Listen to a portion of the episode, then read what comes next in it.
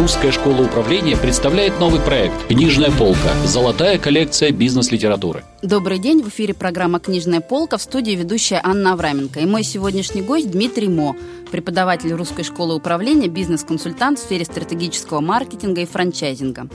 Тема нашего разговора – книга-бестселлер Фила Бардена «Взлом маркетинга.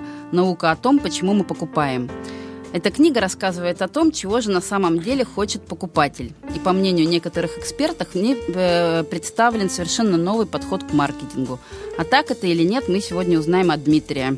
Дмитрий, здравствуйте. Здравствуйте. «Взлом маркетинга». У книги очень интересное такое громкое название, хакерское. Угу. О чем эта книга? Да кто бы знал, о чем эта книга. На самом деле ни о чем Не новом. читали? Оглавление сейчас перечислю. Нет, я читал эту книгу и эм, не могу сказать, что полностью рад. Э, я же могу выражать и как бы... Ну, Свое полностью экспертное, правдивое мнение. Да. Э, дело в том, что взлом маркетинга называется прекрасно, это продающее название. Человек, человек, который написал, на самом деле работает преимущественно не с маркетингом, а с брендингом. Да, то есть уже в самом названии есть как бы такой обман определенный. И я, если честно, не нашел там про маркетинг вообще ничего, кроме очень узкого такого момента психологического характера mm-hmm. на тему того, как люди принимают решения о покупке. Но маркетинг э, не только об этом. Вот, знаете, в этом большая беда. Бизнесмены начитаются таких книжек, а потом думают, что маркетинг о том, как заставить людей купить. На самом деле нет. Маркетинг о том, как правильно образовать цены, как повлиять на свойства продукта так, чтобы они были привлекательны. Да, как понять почему люди покупают конкретно эти люди, конкретно это. Угу. И масса других чудесных вещей, да, то есть... А почему люди покупают? Вот что автор об этом говорит полезного с ну, вашей точки зрения? Да, на самом деле о чем взлом маркетинга? Он рассказывает такую простую идею, что у людей в принятии решения о покупке есть э, два механизма. Да? Первый механизм, он осознанный, а второй неосознанный. Да? Ну, автор, естественно, не может просто так терпеть эти слова, он называет это эксплицитной, имплицитной системой. Mm-hmm. Да? А, не знаю, что хочет он сказать, но как бы, грубо говоря, это автопилот и пилот. Да? То есть вот это название больше mm-hmm. подходит в книжке. Сознательное и бессознательное. Сознательно, да, вот вообще придумал, да, велосипед человек. Сознательное и бессознательное. Все совершенно верно.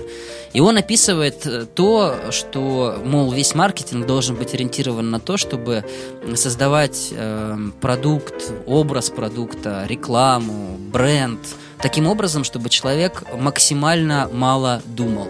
Представляете, какая ужасная мысль? Экстремально плохо. На автопилоте. Да, на автопилоте, то есть потреблял на автопилоте. И вот как бы там описаны определенные приемы, как это происходит, да, то есть как можно э, сделать так, чтобы человек потреб... ну, не задумывался угу. во время покупки.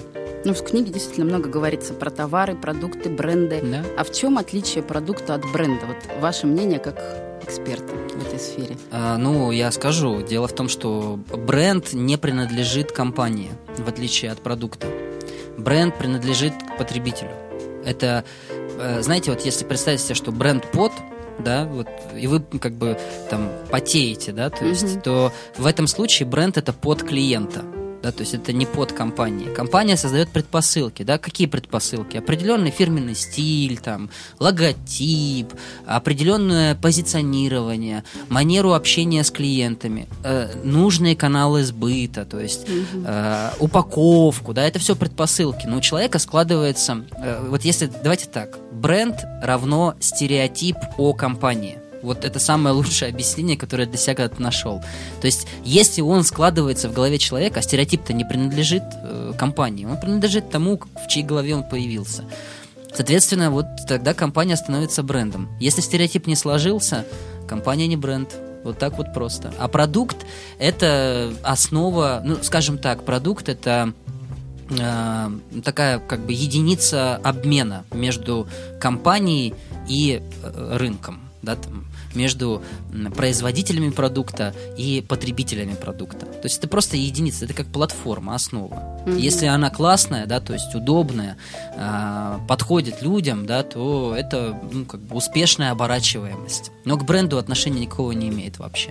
Понятно. Ну, продукты, да, и, может быть, я неправильно скажу, бренд демонстрируется в том числе через упаковку. Конечно, бесспорно. Вот автор какие-то дает рекомендации а, по этому да, да, очень забавные рекомендации дает автор на самом деле. Дело в том, что что нам советуют я читала, что он там как-то рекомендует воздействовать специальным образом на центр удовольствия через упаковку, чтобы клиент купил. Да, да, да, все верно. Есть, э, как вам сказать, когда человек совершает неосознанную покупку, да, то есть он э, после этой покупки может остаться либо довольным, либо разочарованным. Вот чтобы человек остался э, довольным, необходимо ему э, дать продукт особенным образом, да, то есть мало просто предложить человеку, там, если вы вывалите айфоны на полку, да, там, и они будут валяться друг на друге, они не будут казаться такими уж дорогими, правда? То есть э, и манера выставления этого продукта, и то, как он упакован сам по себе, дизайн упаковки, имеет значение, в том числе то, как располагаются элементы э, внутри этого дизайна. Если я сейчас начну это описывать, то нам не хватит с вами времени, вообще ни на что. Но э, основная мысль примерно следующая Главное, чтобы упаковка считывалась у человека периферийным зрением и, и не только упаковка, логотип, э, ваша реклама, да, то есть предлагает хороший прием, э, звучит примерно следующим образом. Во время тестирования дизайна, дизайн-макета, да, там, э, предположим, рекламы или упаковки, неважно, э, делаете blur в фотошопе, размываете там размытие 80, Gaussian blur это называется, угу. и смотрите вообще, воспринимается она в таком формате или нет. Предполагайте, что все ваши клиенты просто близорукие, полуслепые люди, угу. вот, которые могут видеть только запоминающиеся яркие образы. И это будет возможно только если ваша упаковка не будет перегружена информацией. То есть это позиция номер два. Но первая, она должна быть броская, вторая, она должна быть очень доступная с точки зрения получаемых образов. Если вы нашпигуете кучу маленьких элементов, то они не будут восприниматься человеком. Много слов, там, поместите все свое предложение на упаковку, нет, не, это же полезные рекомендации автор дает. Так, Нет, они без сомнения... Практичные, я бы сказала. Они без сомнения полезные. Делаешь. Они, да? да, конечно, это без сомнения полезно. С точки зрения брендинга, о том, как э, уже вот это, знаете, такая финальная линия маркетинга, это очень полезная книга. Mm-hmm. То есть ее почитать стоит. Дмитрий, есть любопытная цитата из этой книги. Маркетинг будет работать даже если все станут маркетологами. Такая нестандартная фраза, как-то можете прокомментировать? Да, она очень mm-hmm. просто комментируется. Дело в том, что человек не находится в осознанном состояние все время. Э, даже так я вам скажу. Мы выбираем режим э, осознанности. Вот э, вы идете в магазин, да, предположим, вы маркетолог, да, вы идете в магазин за покупками. Каждый раз приходить в магазин с точки зрения своей специальности невозможно. Вы не будете совершать покупок. Поэтому вы идете туда в бытийности, которая звучит следующим образом. Покупатель. Все остальное у вас уходит как бы в подсознательный режим. Да, то есть оно дремлет. Соответственно, даже если все мы станем маркетологами, э, мы все равно не, не сможем постоянно существовать в режиме осознанного вот этого восприятия через призму маркетинга. И нами будут управлять те же самые механизмы автопилота, которые описывает вот наш чудесный автор. Я, кстати, забыл, как его зовут. Фил Барден. Вот этот самый Фил. Но, кстати, как любой американец, и мы вот дальше будем обсуждать три американских книжки, э, стоит понимать, что 70% этой книги – это пустая информация. То есть будьте готовы готовы. Э, там на самом деле, ну, 30% интересно, все остальное так себе. Ну и в заключение вопрос. А можете ли привести какие-то примеры из этой книги, mm-hmm. когда ее идеи э, реально помогли бизнесу? Ну, это делает сам автор внутри книжки, то есть угу, как да, бы процитировать да. то, что он предлагает сделать, да.